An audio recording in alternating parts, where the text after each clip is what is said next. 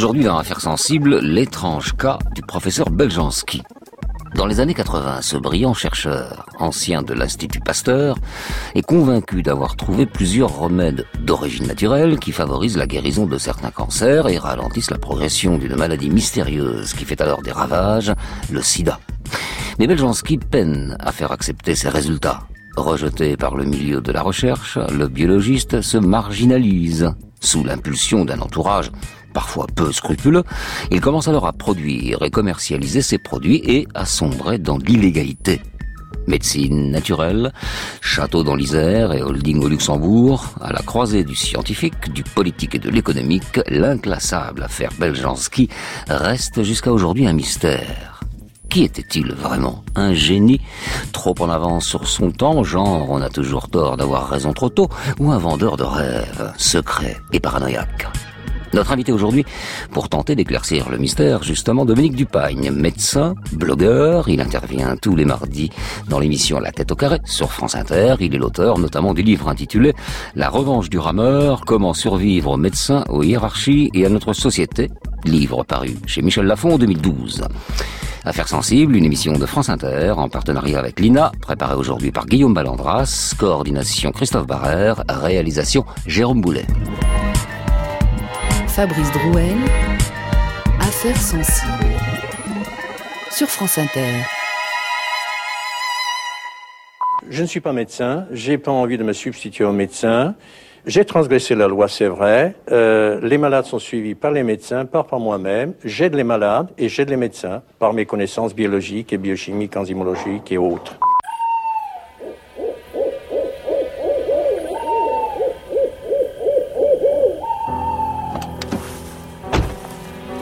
9 octobre 1996. Le jour se lève sur le village de Saint-Prin, pas loin de Vienne, dans l'Isère. Dans la fraîcheur et l'obscurité des petites rues du bourg, 210 gendarmes s'affairent, dans le silence. La très secrète opération ISA 2 est lancée. Personne ne doit sortir de la commune. Des barrages routiers sont installés, les se sont dépliés. Autour du domaine de la source, une unité prend place à 6 heures précises. 18 hommes du GIGN armés jusqu'aux dents et cagoulés comme des braqueurs de banque investissent les lieux. Ici vit un certain Mirko Beljanski, un ancien chercheur de l'Institut Pasteur. Le domaine abrite aussi le siège de l'association Ciris, qu'il dirige avec sa femme Monique, mais surtout, surtout, le laboratoire Serbiol, dans lequel il effectue ses recherches. Le cadre est plutôt agréable au milieu de la bourgade. C'est un château retapé, entouré d'un immense terrain, le tout filmé en permanence par un système complet de vidéosurveillance.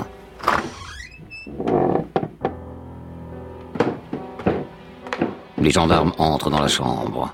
Le chercheur sursaute, même s'il n'est pas vraiment surpris, car il subit là sa deuxième perquisition en deux ans.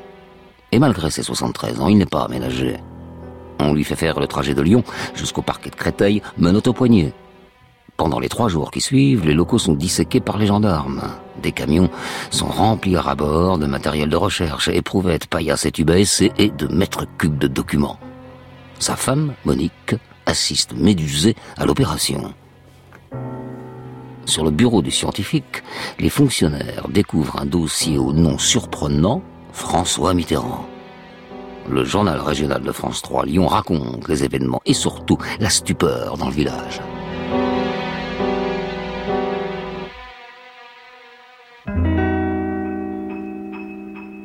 La police a effectué une descente en force dans cette propriété de 6 hectares, mise sous CD après 3 jours de perquisition et 16 interpellations, dont 4 mises en examen pour fabrication et commercialisation illégale de médicaments. La vraie question est-elle réellement scientifique Au village, certains sont choqués. Pour moi, M. Beljanski, c'est un homme formidable qui a essayé de sauver des vies humaines. On lui barre la route, on ne sait pas pourquoi. Bon, peut-être qu'on le saura un jour. Maintenant, on voit tellement des choses. Hein? Ça m'étonne plus de rien?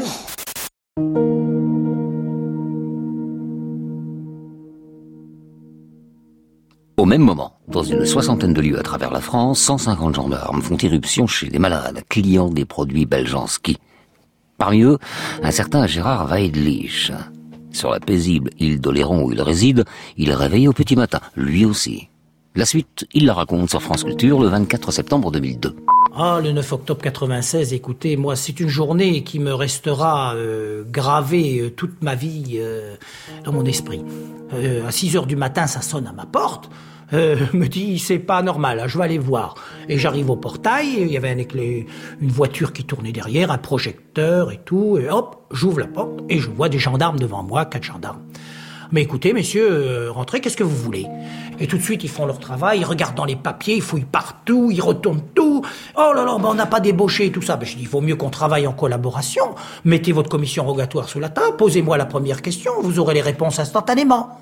Oui, on va faire comme ça. Bon, alors, euh, il nous faut des produits. Quels produits? Des gélules. Où il y en a? Ben, J'ai dit, ça, ce sont les produits Beljanski. Et j'en ai sur ma table de nuit. Où? Ben, j'ai dit, là, dans la chambre. Et on va dans la chambre, et le gendarme s'est rué sur ce paquet de gélules que j'avais sur ma table de nuit, comme s'il venait de découvrir de l'or. Mais j'ai dit, mais qu'est-ce que vous faites? Ben, j'ai saisi. Et j'ai dit, mais ouais, maintenant, comment je fais pour me soigner? Ah ben ça, ça, on s'en fout. À la direction générale de la santé, le commentaire est laconique. Nous voulons protéger les malades, même s'ils ne s'en rendent pas compte. Bien. Au tribunal, Beljanski, lui, est mis en examen pour exercice illégal de la pharmacie et fabrication illégale de médicaments. On lui impose un contrôle judiciaire très strict qui lui interdit de parler publiquement de ses recherches. Voilà. Mais que s'est-il passé? Comment un scientifique de réputation mondiale, ancien de Pasteur et du CNRS, s'est-il retrouvé sur le banc des accusés? Et surtout, pourquoi un tel déploiement de force? Pour avoir vécu et travaillé avec lui, c'est un homme, j'ai jamais détourné une minute mon regard de lui. Je n'ai jamais eu un petit pincement de gêne de, de voir son attitude. C'était un homme profondément loyal, droit, manquant totalement de diplomatie, euh, rugueux, exigeant, très exigeant vis-à-vis de lui-même. Il, il est né en Yougoslavie en 1923. Il a fait toutes ses études de- le lycée, au lycée de Novi Sad. Après son bac, en 47, il est venu en France, ne parlant pas un mot de français. Il a très vite appris parfaitement à parler français. Il a voulu s'intégrer totalement. Comme le rappelle sa femme Monique sur France Culture, en 2002, Mirko Beljanski quitte sa Yougoslavie natale pour la France à l'âge de 23 ans. Boursier à l'OMS, il poursuit les études brillantes de biologie. En 1948, il entre à l'Institut Pasteur. Trois ans plus tard, il passe son doctorat et épouse Monique Lucas, qui devient sa collaboratrice à l'Institut. La même année, il entre au CNRS en tant qu'attaché de recherche. Dans le silence des laboratoires, l'homme démarre une brillante carrière.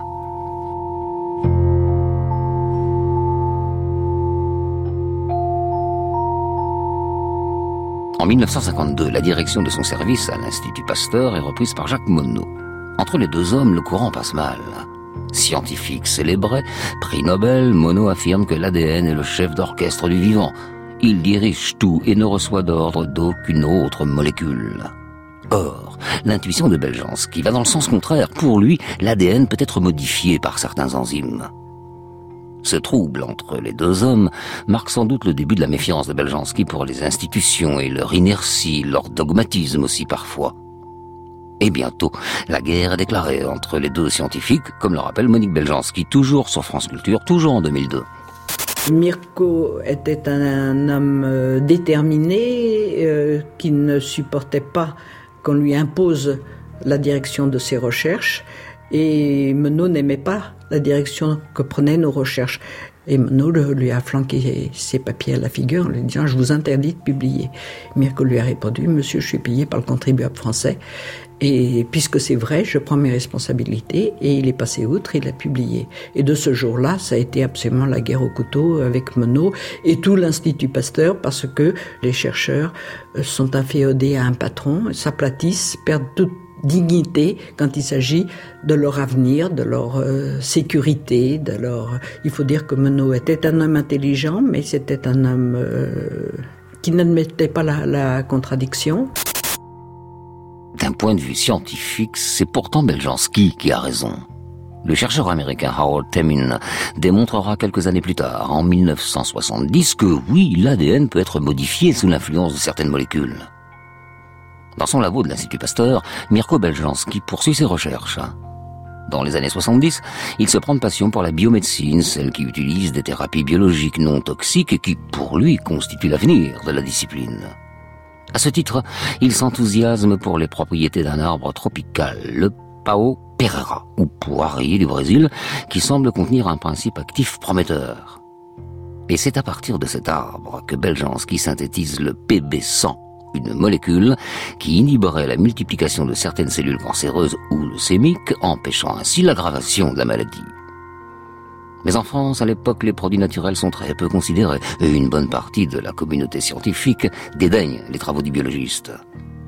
À l'étranger, en revanche, il est invité à présenter ses recherches lors de plusieurs congrès prestigieux, congrès dans lesquels il intervient aux côtés de Luc Montagnier, Howard Timin ou Robert Gallo, bref, le gratin mondial de la recherche. Dans son livre Les combats de la vie, paru en 2008, Luc Montagnier parle d'ailleurs de Beljanski et de sa philosophie. J'ai bien connu Beljanski et j'ai gardé mon estime pour ce collègue de l'Institut Pasteur prématurément disparu. Il avait utilisé un produit d'origine amazonienne, le Pao Pereira, un extrait de plante qu'il préconisait comme traitement anticancéreux. J'ai tendance à penser que ce produit agit de la même façon que l'extrait de papaye, essentiellement par un pouvoir immunostimulant et antioxydant. Le professeur Beljanski a été poursuivi pour exercice illégal de la médecine et de la pharmacie. Cette attitude de rejet, sinon de mépris, est assez générale en ce qui concerne aussi bien les extraits de plantes que l'utilisation de méthodes physiques. Cette attitude de rejet s'amplifie d'année en année. Entre les murs du vénérable institut, les rapports entre le chercheur et son directeur sont exécrables. Jacques Monod pense que les recherches de Beljanski ne mènent à rien. Mais il est têtu, Beljanski. Malgré l'avis de la hiérarchie, il refuse d'abandonner. Alors, les crédits se réduisent, l'hostilité et les vexations montent. Au fil des mois, Beljanski et sa femme sont poussés vers la sortie. En 1978, c'est chose faite. Mirko et Monique Beljanski sont remerciés par l'Institut Pasteur après 23 ans de bons et loyaux services. Dans un courrier confidentiel adressé à un représentant de l'ordre des médecins, un cadre de l'Institut justifie ainsi cette décision brutale et sans appel. Monsieur Beljanski est un chercheur travailleur et enthousiaste, mais il a trop tendance à prendre ses rêves pour des réalités il manque totalement d'esprit critique pour ce qui concerne ses propres travaux. Le sida, c'est un nouveau sigle. Un sigle qui veut dire syndrome d'immunodéficience acquise. Une maladie qu'on a d'abord appelée la peste gay parce qu'elle faisait des ravages, surtout parmi les homosexuels mâles. Cette maladie, eh bien, on en meurt. Et la médecine ne connaît ni la cause de la maladie, ni le remède pour la guérir. En 1983, le monde découvre stupéfait le nom d'une nouvelle maladie. Un rétrovirus agressif, déjà responsable de milliers de morts dans le monde, le sida. Les blouses blanches du monde entier s'enferment dans leur labo. Derrière leur microscope, ils étudient le phénomène sous toutes ses coutures. Désormais chercheur à la faculté de pharmacie de Châtenay-Malabry, Beljanski affirme que son PB100 est capable de lutter contre la déficience immunitaire provoquée par le virus. Il en profite pour dénoncer la toxicité des antiviraux concurrents, notamment l'AZT, médicament très répandu à l'époque. Versez trois gouttes d'AZT sur une plante verte, vous verrez, elle crèvera dans la nuit, dit-il. Mais c'est une rencontre qui fait basculer sa carrière. Le 16 juillet 1986, à Lyon, Beljanski voit pour la première fois Pierre Silvestri. Ingénieur des mines et d'occultisme et de parapsychologie, l'homme gère une société de production audiovisuelle. À cette époque, son jeune fils de 15 ans souffre d'une forme très agressive de leucémie. Beljanski arrive trop tard pour le sauver. Mais Silvestri se prend de passion pour les travaux du chercheur. À tel point qu'il met à sa disposition un petit laboratoire pour qu'il poursuive ses travaux, le Centre de recherche biologique Serbiol, installé dans un garage aménagé à Ivry, au port de Paris le biologiste prend sa retraite officielle du SNRS et se consacre alors à ses recherches privées.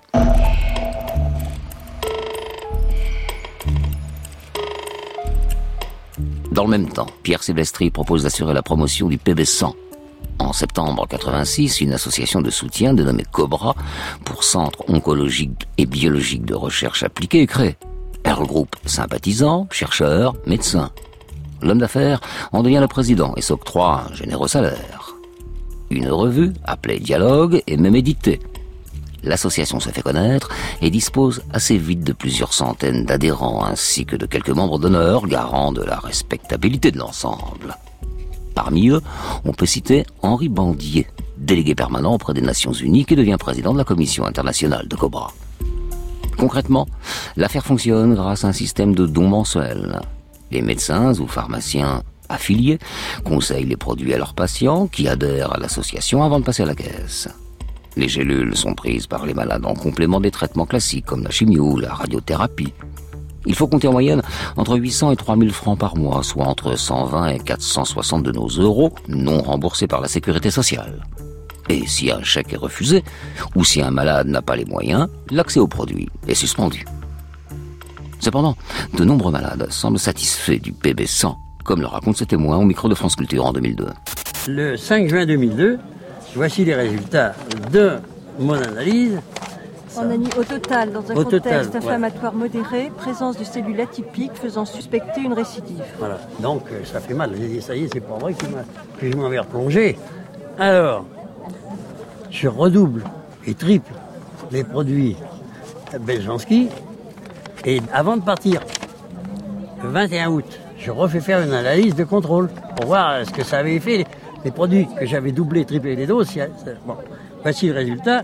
Présence de rares cellules des couches profondes, parfois altérées mais sans caractère suspect. De plus, il existe une diminution du nombre de ces éléments atypiques par rapport à l'examen réalisé en mai 2002. Ah, Bon, ça fait plaisir.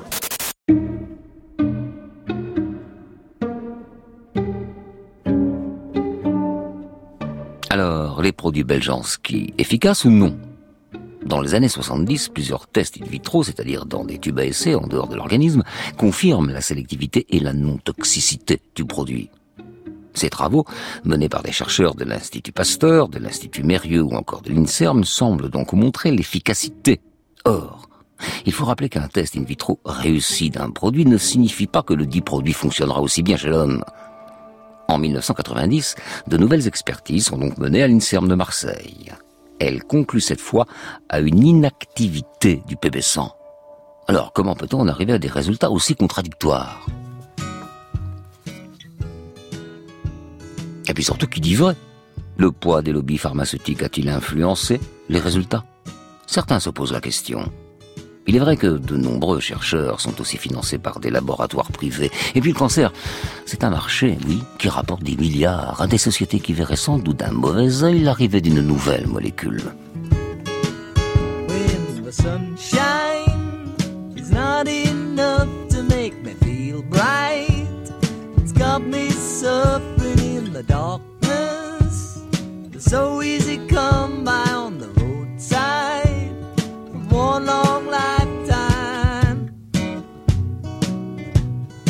Got me deep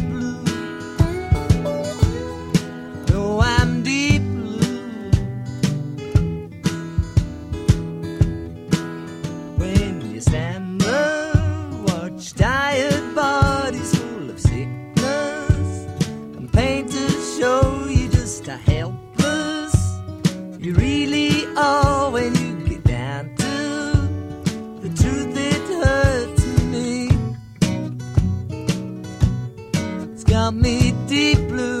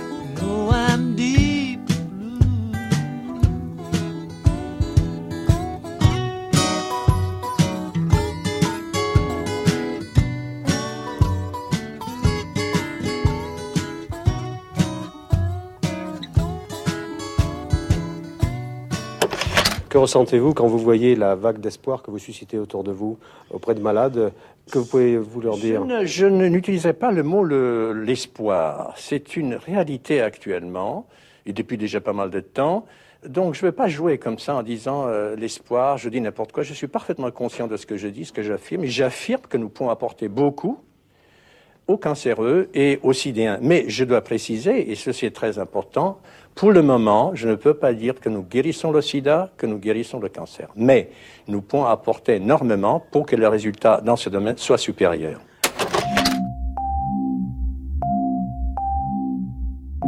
Au tournant des années 90, les produits Beljanski suscitent autant d'espoir que de méfiance. Au sein de l'association Cobra, les premières dissensions internes voient le jour. En avril 90, Pierre Silvestri fait voter l'acquisition du domaine de la Source à Saint-Prin, en Isère. Une propriété de 6 hectares, achetée 2 millions et 400 000 francs. Mais les fonds sont insuffisants pour rénover le domaine. Alors, on fait venir des volontaires, en tout une cinquantaine de jeunes filles et de garçons, presque tous séropositifs, parfois même cobayes de Beljanski, qui travaillent gratuitement sur la demeure pendant l'été 90 la tournure des événements semble faire pencher Cobra plus vers la secte que la simple association.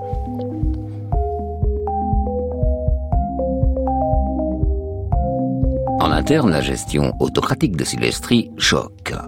Rattrapé par une toute autre affaire d'escroquerie mise en examen, il perd peu à peu sa crédibilité. Alors, la gronde monte et s'organise. Beljanski, lui, ne prend pas parti. Non, non, ce qu'il veut, c'est faire connaître ses travaux. Ainsi, en 1990, avec sa femme Monique, il publie le livre intitulé La santé confisquée, dans lequel il dénonce les errances et l'inertie du milieu scientifique. Grâce à ce livre, et malgré les problèmes internes, l'association trouve un nouveau souffle. Le scientifique fait une série de conférences dans le pays, les médias s'emparent du sujet, à l'image de ce reportage de France 3 Côte d'Azur. De mémoire de congressiste, on n'avait jamais vu autant de monde dans le grand amphithéâtre de l'école supérieure de commerce et c'est déjà le premier succès à mettre à l'actif de celui qui se définit comme un chercheur isolé sans moyens financiers. Mirko Beljanski, ancien chercheur au CNRS, désormais très controversé par une bonne partie du milieu scientifique et du monde médical, affirme, publication à l'appui, qu'il a mis au point cinq substances biologiques capables, selon lui, de stopper l'évolution du cancer et du sida. Et le traitement proposé par l'intermédiaire des médecins qui acceptent de collaborer avec lui doit être administré parallèlement à la chimiothérapie et à la radiothérapie.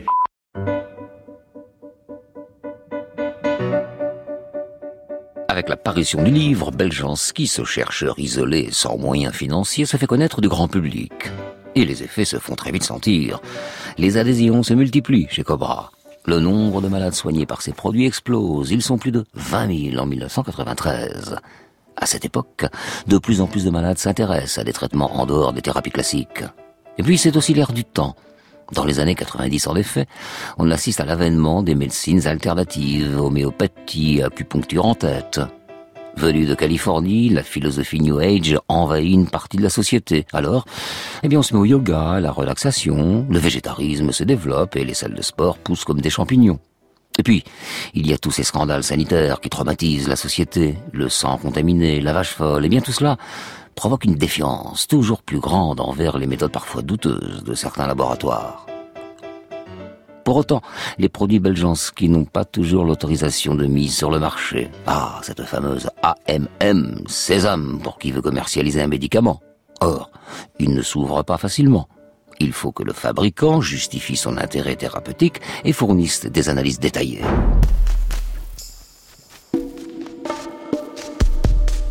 De son côté, Pierre Silvestri, malgré sa perte de crédibilité, maintient son emprise sur Cobra.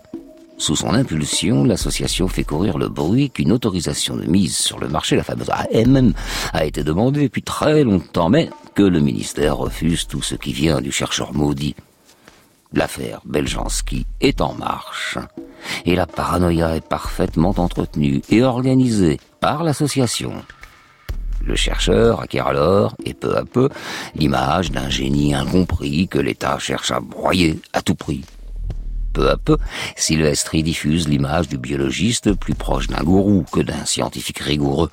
Certains journalistes à l'époque parlent d'un fonctionnement quasi sectaire, pyramidal et secret. Malgré les critiques, l'affaire génère beaucoup d'argent.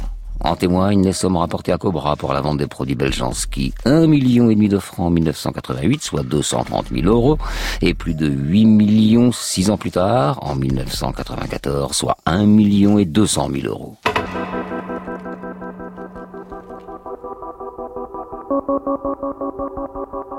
En 91, au Luxembourg, Silvestri crée une holding dénommée Abraxas, un montage financier complexe mêlant des sociétés étrangères opaques. La holding devient la détentrice légale des brevets. La petite entreprise s'agrandit. Pour autant, l'association peine à faire connaître l'efficacité de ses produits auprès de la plupart des spécialistes à l'image de cet oncologue qui témoigne au micro de France 3. Il n'y a pas suffisamment de tests préalables qui ont fait foi et qui ont démontré de façon formelle euh, l'innocuité, mais surtout l'efficacité de ces traitements que l'on pourrait utiliser chez l'homme dans, des essais contrôlés. En 1994, l'Agence nationale de recherche sur le sida mène de nouvelles expertises sur le PB100. Ces conclusions indiquent que le produit n'a aucune activité antivirale spécifique contre le VIH. Des analyses sont également effectuées sur des cellules cancéreuses par le professeur Andrieux de l'hôpital Laennec. Il conclut que les applications thérapeutiques du PB100 sont discutables et qu'il subsiste de nombreux points obscurs et non convaincants. Au sein de l'association, les résultats sont contestés, évidemment, Selon les adhérents, les chercheurs n'ont pas mené les essais de manière objective. Dans la foulée de ces nouvelles conclusions, l'Ordre des pharmaciens dépose plainte pour exercice illégal de la médecine et de la pharmacie. En mars 94, une commission rogatoire est délivrée et une première perquisition est menée dans le laboratoire de Saint-Prin, ainsi que dans 37 pharmacies et chez 220 médecins, disons, adeptes des produits. Mirko Beljanski et Pierre Silvestri sont mis en examen. Cobra est dans la tourmente, qu'à tienne, on décide de dissoudre l'association et on en crée une nouvelle, c'est ainsi que naît le CIRIS.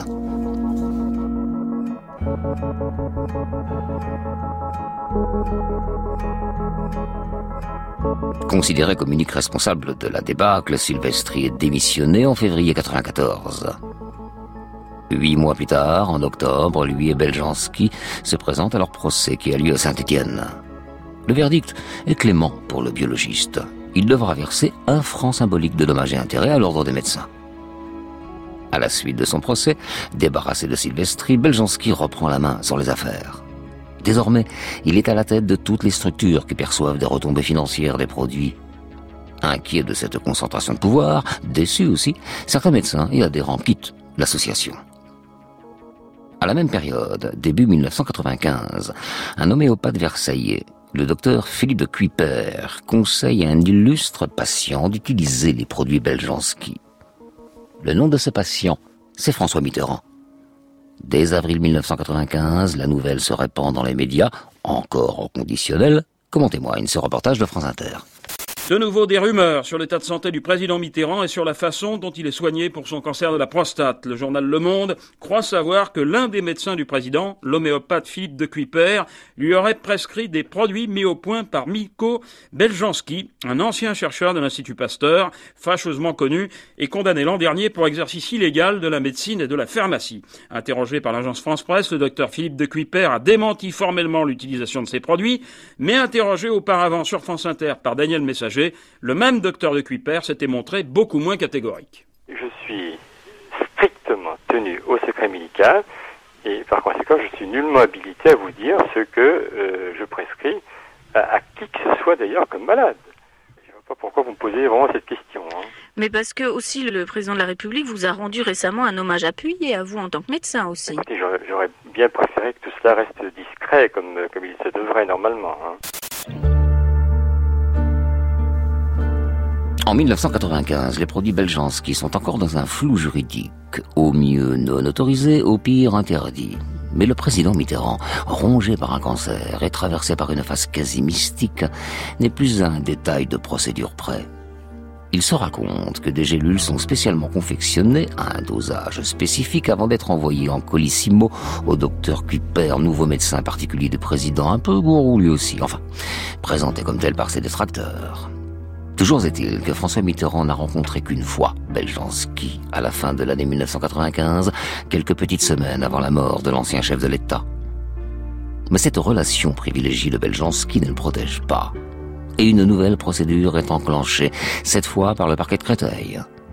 Les chefs d'accusation sont quasi similaires, exercice illégal de la pharmacie, vente de médicaments sans AMM. Cette accusation provoque une deuxième série de perquisitions du domaine de la source en octobre 1996, ainsi qu'au domicile d'une soixantaine de malades. Les produits Beljanski sont saisis, mis sous clé et totalement interdits. En revanche, aux États-Unis, le vent tourne pour le biologiste et ses gélules. En juin 1997, la Food and Drugs Administration donne son feu vert à la commercialisation du PB100. Le produit est donc accepté, mais comme complément alimentaire, au même titre que la vitamine C ou le magnésium. Drôle de revanche pour Beljanski. Finalement, le 28 octobre 1998, le biologiste de 75 ans meurt à Paris d'une leucémie aiguë. A-t-il au moins essayé ses propres produits?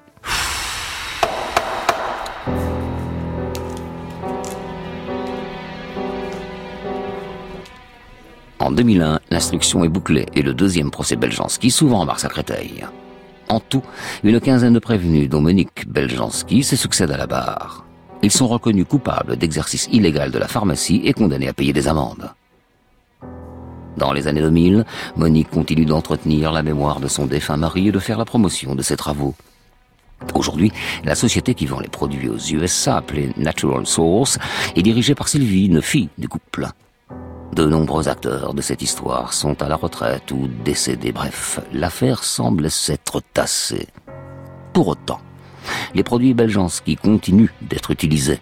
En France, notamment, certains praticiens chuchotent encore à l'oreille de leurs patients les noms de PB100 et des autres produits développés par Beljanski. Des gélules qu'il faut commander sur Internet et qui arrivent à domicile dans des plis discrets. Alors, Beljanski, chercheur brillant, isolé, à la dérive, allez savoir. Ce qui est certain, c'est que l'histoire de ce biologiste, c'est aussi l'histoire de la compétition féroce qui règne entre les chercheurs. Et c'est l'illustration du poids considérable de l'industrie pharmaceutique. Dans le tourbillon des intérêts, le vertige des sommes mises en jeu, les mots de Léon Schwarzenberg dans son livre Changer la mort, paru en 1977 chez Albin Michel, résonnent avec force. Il dit sans aller jusqu'à prétendre méchamment, comme l'avaient écrit les internes de Villejuive sur le mur de leur salle de garde, que le cancer fait vivre davantage de gens qu'il n'en tue, il est sûr que la rivalité entre chercheurs et la rivalité entre médecins n'a pas que des côtés constructifs. Il y a un mythe de la recherche qui peut trop souvent s'exprimer ainsi. Elle est essentielle à la condition que ça soit moi qui trouve.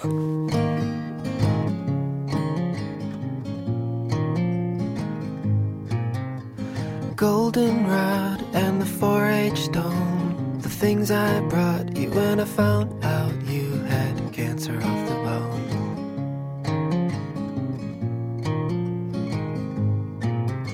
Your father cried on the telephone, and he drove his car into the Navy Yard just to prove that he was sorry.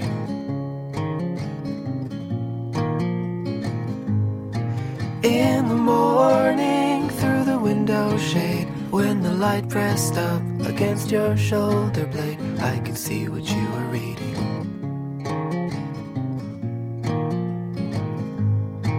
All the glory that the Lord has made, and the complications you could do without when I kissed you on the mouth.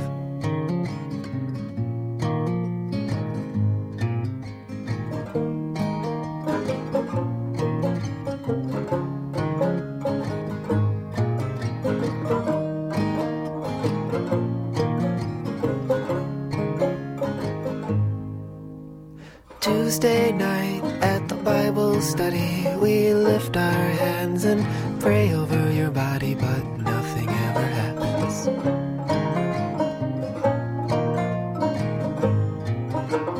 I remember at Michael's house in the living room when you kissed my neck and I almost touched your blouse. In the morning at the top of the stairs when your father found out what we did that night, and you told me you were scared. All the glory when you ran outside with your shirt tucked in and your shoes untied, and you told me not to follow you.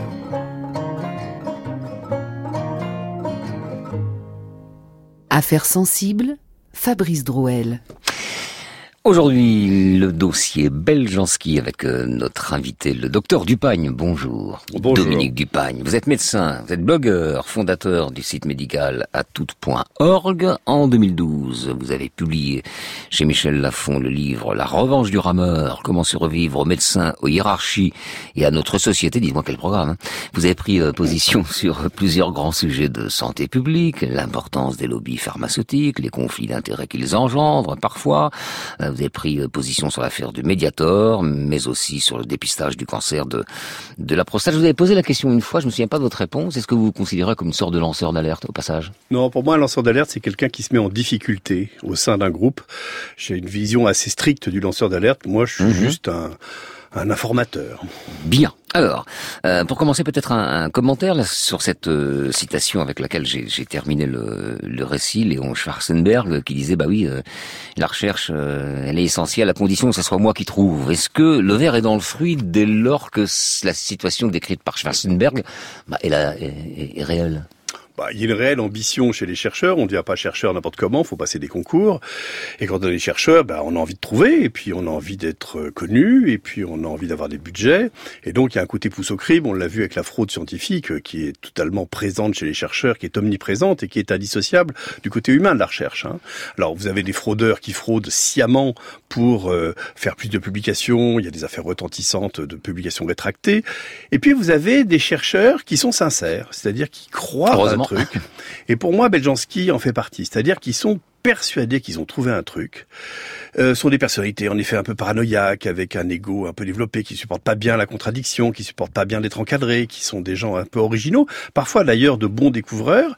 Et puis à un moment, ils, pètent un câble, comme on dit vulgairement, c'est-à-dire qu'ils se persuadent qu'ils ont découvert un truc. Et alors en médecine, euh, il y a toujours cet effet placebo, et puis il y a la sauce qui va autour des trucs. On peut très facilement se faire passer pour euh, le chercheur incompris qui a été tyrannisé par la méchante industrie pharmaceutique, qui avait peur qu'on fasse de l'ombre à ses produits avec un nouveau truc. C'est assez vendeur, ça se vend assez bien au public, ça. hein. Et euh, surtout qu'il y a un petit fond de vrai aussi. Euh, comme vous le dites, j'ai beaucoup euh, euh, lutté contre la désinformation parfois de l'industrie, contre des méthodes pas très reluisantes pour promouvoir des produits parfois dangereux. Donc euh, les gens croient. Puis encore une fois, on est dans un pays où il y a des gens qui croient qu'il y a un type qui marchait sur l'eau, qu'on multipliait des pains, ou qu'un prophète a fait du cheval ailé. Enfin, on apprend ça et puis on vous demande de le croire. Donc euh, les gens sont assez, ça se vend bien ce genre de débat. Or Qu'est-ce qu'on a vu? Bah, Ces produits, on a essayé, on les a testés, euh, on n'a trouvé aucune efficacité. Lui-même, avec l'argent qu'il a ramassé, aurait pu monter un, ce qu'on appelle un essai clinique, hein, moitié placebo, moitié Beljanski, puis on compte les morts à la fin. quoi. Il l'a jamais fait, ça n'a jamais marché. Donc on est dans une mystification qui fait des heureux, parce que les gens qui ont des cancers, vous savez, il y a des cancers qui partent tout seuls ou qui s'améliorent, donc ils sont persuadés que c'est Beljanski qui les a sauvés, puis les autres on les entend pas. Et donc euh, il y a quand même à un moment les autorités qui sont censées protéger le public des charlatans, et donc de dire ce produit peut être commercialisé en tant que médicament, hein, les compléments alimentaires on verra c'est autre chose, c'est-à-dire qui revendique une action thérapeutique, eh ben s'il démontre son action thérapeutique. Mais ce que je comprends dans ce que vous dites, c'est que il y a une vraie sincérité chez Ah, Beljanski. je- C'est- pas c'est pas un escroc, c'est quelqu'un qui est qui se trompe sincèrement. Exactement. Et ça, j'en suis persuadé. Ouais. Et même, à mon avis, jusqu'au bout. C'est-à-dire qu'en plus, vous savez que les menteurs finissent par croire à leurs mensonges. et, et, et les personnalités comme ça, qui sont euh, ce qu'on appelle les sensitifs, dès que vous avez quelqu'un qui les contredit, ça devient un persécuteur et, et on n'écoute pas et on ne voit. Dans, dans la recherche, il y a un truc qui est terrible, c'est quand vous ne voyez dans les données que celles qui vous arrangent et celles qui vous arrangent pas, vous les mettez au placard. Donc Schwarzenberg a raison d'un point de, vue- de ce point de vue-là. Alors, si c'est moi qui lui, trouve, il parle, il de compétition. Ouais, il parle si plus de voulez. compétition, Mais là, la fraude, Galilée a truandé aussi, a pompé les autres. Enfin, la fraude est partout. Mais vous avez des gens qui fraudent sciemment, et je pense que Beljanski pensait vraiment qu'il guérissait les gens. Alors, euh, il y a quand même en filigrane, ou, ou même d'ailleurs de façon explicite dans cette histoire-là, le fait que des maladies comme le cancer ou le sida, je veux pas être cynique, hein, mais représentent des marchés importants. Bah, la, la santé, la consommation de biens médicaux en France, c'est 200 milliards d'euros. Donc c'est des sommes qui sont absolument colossales. En même temps, ces 200 milliards d'euros, c'est pas de la fumée, c'est ce qui nous permet de vivre beaucoup plus vieux qu'avant, de résister aux maladies, d'être en meilleure santé à un âge avancé. C'est pas de l'argent foutu en l'air, c'est clair. Mais il y a bien évidemment beaucoup d'argent. Et d'ailleurs, vous savez, cet argent est une garantie presque, parce que imaginons que le produit Beljanski était efficace. Mais je peux vous dire qu'il y a quelqu'un qui se serait saisi du dossier, y compris après la mort de Beljanski, qui aurait monté une étude, qui aurait montré que le produit marchait, qu'il aurait commercialisé. On, on l'a vu pour des découvertes un peu surprenantes. Euh, Alors c'est vrai quand une découverte n'est pas faite par un, un, un universitaire, un mandarin, c'est beaucoup plus difficile de percer parce qu'on n'aime pas le petit gars qui a trouvé dans son coin un truc qui dérange. On l'a vu avec une des grandes découvertes récentes qui est celle de la responsabilité d'un microbe, l'Helicobacter pylori, dans l'ulcère de l'estomac. Le type qui, qui a découvert ça, l'Australien qui a découvert ça, il a mis euh, 15 ans à persuader la communauté. Il a fallu qu'il en avale lui-même pour se rendre malade, pour persuader les gens que ça existait. Mais quand on a raison, in fine, c'est reconnu, si vous voulez. Mais Jansky, il n'y a rien dans son produit, quoi. C'est vraiment de la fumée. Alors on, a- on- on arrive quand même à l'essentiel. Donc ce PB100, euh, ce produit, vous vous dites, il est inopérant. Mais pourquoi Il est ou pas Pourquoi je dis qu'il est Non, inopérant Il est, d'accord. C'est très difficile de prouver que quelque chose n'existe pas, vous savez, en science. Bon, on peut pas prouver qu'un. C'est très difficile aussi de prouver qu'un truc ne marche pas. Donc la question c'est, s'il marchait, c'était facile de montrer qu'il marchait. On n'a jamais trouvé qu'il marchait. Donc la déduction, c'est qu'il marche pas. Vous comprenez ce que je veux dire. Et même indépendamment de Beljanski. Dire, si un produit vraiment a un effet sur le cancer, il y a suffisamment de start-up qui traînent euh, sur le marché. Que maintenant, c'est fini, c'est plus les labos qui font de la recherche. Hein. C'est des start-up avec des jeunes, des petites structures, et quand elles trouvent un produit, elles le vendent au labo. C'est comme ça que ça se passe. Donc il n'y a plus le méchant labo, vous savez, qui est là qui empêche le chercheur de le trouver. C'est-à-dire que si, si le produit, le PB100 avait une quelconque efficacité, il y a longtemps qu'une start-up l'aurait redéveloppé, trituré, breveté, et qui se vendrait des millions. Alors deuxième question. Donc inopérant, mais est-il dangereux? Parce qu'il y a aussi des molécules qui, qui sont dangereuses. Bah, comme toujours, euh, comme souvent, ces produits-là, il y a une composition un petit peu secrète. Vous savez, il y a un petit peu de secret. On pense que c'est des extraits de plantes, et je pense que la la- l'indulgence de la FDA américaine, euh, le- le- ce qui donne les AMM aux États-Unis, qui fait qu'il a eu un statut de complément alimentaire, hein, pas de médicament, c'est bon, bah, c'est pas plus méchant que de l'homéopathie ou du jus de citron. Après tout, si les gens veulent en prendre, on n'est pas contre. C'est c'est ça le discours de la FDA. Et, et il correspond à la réalité, vous en tant que médecin? Bah, je vous dis, je connais pas la composition exacte Ouais, du PB100, mais comme c'est un extrait d'un arbre et que c'est pas de la ciguë et, et donc on a vu personne mourir avec du PB100. Donc comme souvent dans ces produits-là, c'est un placebo, oui. Est-ce que certains de vos patients vous en ont déjà demandé? Chuchoté à l'oreille le- Alors, en fait, j'ai rencontré le- les produits Beljanski quand j'animais mon forum à la fin des années 90, au début des années 2000. J'ai découvert plein de choses que je ne connaissais pas, et notamment les complotistes qui, sur les réseaux sociaux d'alors, euh, émergeaient alors qu'ils n'avaient pas de visibilité avant. Et on a commencé à, par m'interroger en 2000, 2001, 2002, c'est encore sur Internet, sur euh, le produit Beljanski, qu'est-ce que c'est? J'ai été voir, j'ai été fouiller, j'ai été creuser le dossier Beljanski. Et je dis aux gens, bah, écoute, je suis désolé, mais il n'y a rien, quoi. C'est, c'est de l'escroquerie pure et dure. Vous pouvez en prendre si vous voulez, mais c'est strictement inutile et ça coûte quand même assez cher. Donc, si vous voulez un placebo pas cher, prenez de l'homéopathie, mais n'allez pas prendre du Beljanski, si vous voulez. Donc, j'ai ce discours et j'ai été agressé par des défenseurs de Beljanski qui m'insultaient, qui m'envoyaient des liens dans tous les sens avec des études sans aucune valeur scientifique. Moi, j'avais rien à défendre. Et en plus, je vous dis, j'étais plutôt quelqu'un qui embêtait l'industrie pharmaceutique. Donc, on peut m'accuser d'être un, un nervi. Mais je vous promets que sur un plan scientifique, c'était zéro. Bien, vous connaissez la chanteuse euh, Grande Sophie, j'imagine. Est-ce que vous connaissez une chanson qui c'est pour vous Elle est pour vous? Ça s'appelle, Ah, bah oui, s'appelle Mon Docteur. Alors je sais pas ce qu'elle, je sais pas ce qu'elle raconte. Je me souviens même pas ce qu'elle raconte dans la chanson. Mais on va l'écouter. On va voir.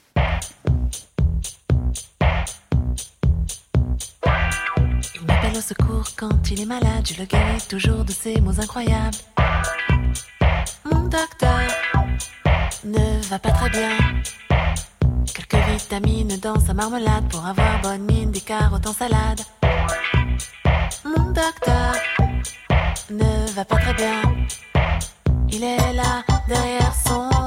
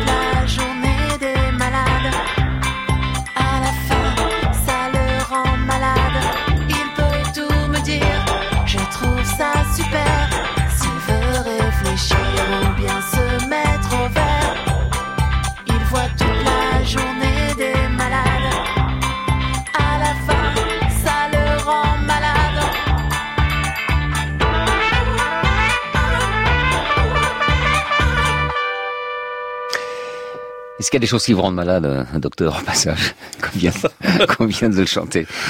Non, c'était pas une question. C'était une fausse question. Je reviens euh, aux vraies questions. Euh, donc, je résume ce que vous nous avez dit, votre message principal autour des produits Beljanski. Donc, pas efficace, mais pas dangereux non plus. D'accord On va écouter l'avis d'un autre médecin, si vous voulez, pour la beauté, la beauté de la dialectique. C'est un médecin qui est pas d'accord avec vous.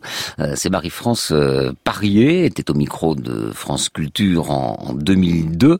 Elle nous parle de son ressenti de, de médecin et puis ce qu'elle observe aussi par rapport aux, aux années 90. Il y a une quinzaine d'années, je voyais des patients qui en parlaient, euh, qui venaient me voir pour avoir des conseils, qui en parlaient à leur médecin. Les médecins disaient je comprends pas, ça n'est pas reconnu, donc ça doit être du charlatanisme. Et je trouve que les mentalités ont énormément évolué. Moi, je me sens pas du tout euh, non médecin. euh, je me sens tout à fait à part entière dans mon travail, qui est de faire de la santé, Hein, faire entre guillemets, bien entendu, mais d'amener un plus de santé aux gens. Donc moi, je me sens tout à fait médecin dans ce cadre-là. Illégal, non. Euh, les, produits, à partir du moment où ils sont efficaces, pour moi, ils sont légaux. Les propos des, spécialistes en cancérologie sont beaucoup plus modulés maintenant quand on commence à leur parler des produits Beljanski. Ça n'est plus la même réaction de, de, hein, de entre guillemets, dire c'est des charlatans. D'accord Il n'y a, plus de, rejet euh, comme un réflexe, on a pris un peu de recul. on- Non, qu'est-ce en pensez? Vous savez, euh, maintenant, on a le professeur David Kayat, hein, qui est un pape de la cancérologie parisienne, qui explique que la bête goji empêcherait la prolifération des cellules de nombreux cancers. Hein, c'est un petit fruit de l'Himalaya. Vous avez le professeur Luc Moncagnier, qui est prix Nobel. Les qui- nouveaux Beljanski, quoi. Oui, c'est ça, qui dit Mmh. que la papaye fermentée guérit le truc, que l'ADN envoie des ondes. On avait eu Linus Pauling, deux prix Nobel, deux prix Nobel, qui disaient que la vitamine C prévenait le cancer et qu'il avait inventé l'ortho, la médecine orthomoléculaire. Et il y a encore des gens qui pensent que la vitamine C prévient le cancer. Moi, je me suis fait écharper récemment parce que j'ai une certaine indulgence pour l'homéopathie. Je ne crois pas du tout que ça soit actif, mais je pense que le placebo, la magie, peut avoir une place dans la médecine. Des gens extrêmement scientifiques et rigoureux m'ont démonté sur les réseaux sociaux. Bon, c'est comme ça. Euh, il y a forcément, je vous dis, il y a des gens qui vont, dans, qui ont des religions qui racontent des choses absolument invraisemblables. On, on voit des choses invraisemblables. Donc les gens, ils disent après tout si ça fait pas de mal. Et c'est vrai que les cancérologues, moi je sais que les cancérologues sont assez ou- ouverts, c'est pas le mot, tolérants, c'est-à-dire. Vous voulez prendre des choses en plus Qu'est-ce que vous voulez prendre? De la spiruline, du truc? Bon, si c'est pas trop cher, allez-y, vous ruinez pas. Euh, c'est pas toxique, vous pouvez. C'est genre, c'est adjuvant, voilà, c'est à côté. Ils le font parce que, d'abord, ça les fatigue de se battre euh, avec les gens, et puis après tout, ils savent que si ça peut aider les gens psychologiquement et qu'ils se sentent mieux, c'est pas plus mal. Donc, si vous voulez, Beljanski, simplement, c'était devenu une industrie, une véritable industrie. Alors oui, exactement. Pardon, vous mais j'allais y venir parce qu'il y y a comme un côté vénal là-dedans. Euh, il y a des sociétés opaques, il y a du fric. Mais hein, les voilà. gens autour de lui, moi, je- franchement, je pense que lui était sincère. Mais autour de lui, des gens ont compris l'intérêt qu'il pouvait y avoir à commercialiser tout ça. Et lui, il était ravi parce que il voulait, il voulait sauver tout le monde. Donc, plus on vendait ses produits, plus il était content. Mais j'ai peine à croire qu'un type comme Beljanski se soit dit, je vais gagner du fric avec mes produits. J'y crois pas du tout. Enfin, c'est pas philanthropique non plus quand les gens pouvaient pas se le payer. On dit bah c'est fini, hop, terminé, allez, partez. Non, mais c'est pas forcément lui personnellement qui fait D'accord. ça. Comme vous dites, il y avait une équipe, il y avait un escroc avec lui. Enfin, je veux pas non plus être défenseur de Beljanski, mais pour moi, c'est fondamentalement un illuminé, si vous voulez. Un illuminé, vraiment. C'est pas quelqu'un qui s'est dit, je vais faire du... C'est pas le même genre de fraude. Hmm. Alors, euh, je vais sortir hum, un peu du sujet tout en y restant. Euh, quel est, à votre avis, à votre avis de médecin, quels sont les, grands progrès là qu'on a fait vraiment récemment dans le traitement des cancers? Est-ce qu'il y a, mais d'un point de vue d'un point de vue du principe, on va pas entrer dans les détails, c'est un vaste sujet.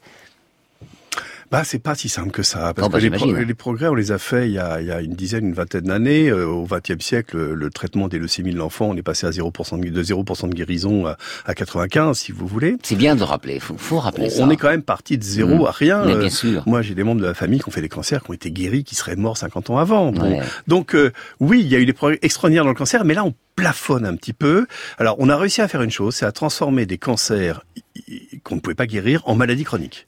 C'est-à-dire qu'avant, vous aviez un cancer du sein avec voilà. des métastases. Euh, bah, vous saviez que vous en aviez pas pour longtemps que c'est les métastases, c'est le mot qui tue, quoi. C'est, euh, Hmm. c'est comme disaient des proches qui disaient, il y a les métastases qui se perdent en parlant de certains, mais c'est, c'est le mot terrible, la métastase. Maintenant, vous pouvez avoir un cancer du sein métastasé et vivre 20 ans, voire plus. La maladie est contrôlée par les traitements. Donc ça, c'est un progrès. Maintenant, de maladies qui ne guérissaient jamais avant, qui d'un seul coup guérissent à des nouveaux traitements, non, on n'a pas ça. On affine, on perfectionne, si vous voulez, mais on a un petit peu, on touche un plafond. Et puis il y a un vrai problème f- financier, c'est que le traitement du cancer est devenu horriblement cher. Vous avez des traitements qui coûtent des fortunes, qui apportent un bénéfice modéré, hein, ou un traitement qui en moyenne augmente la survie de trois semaines.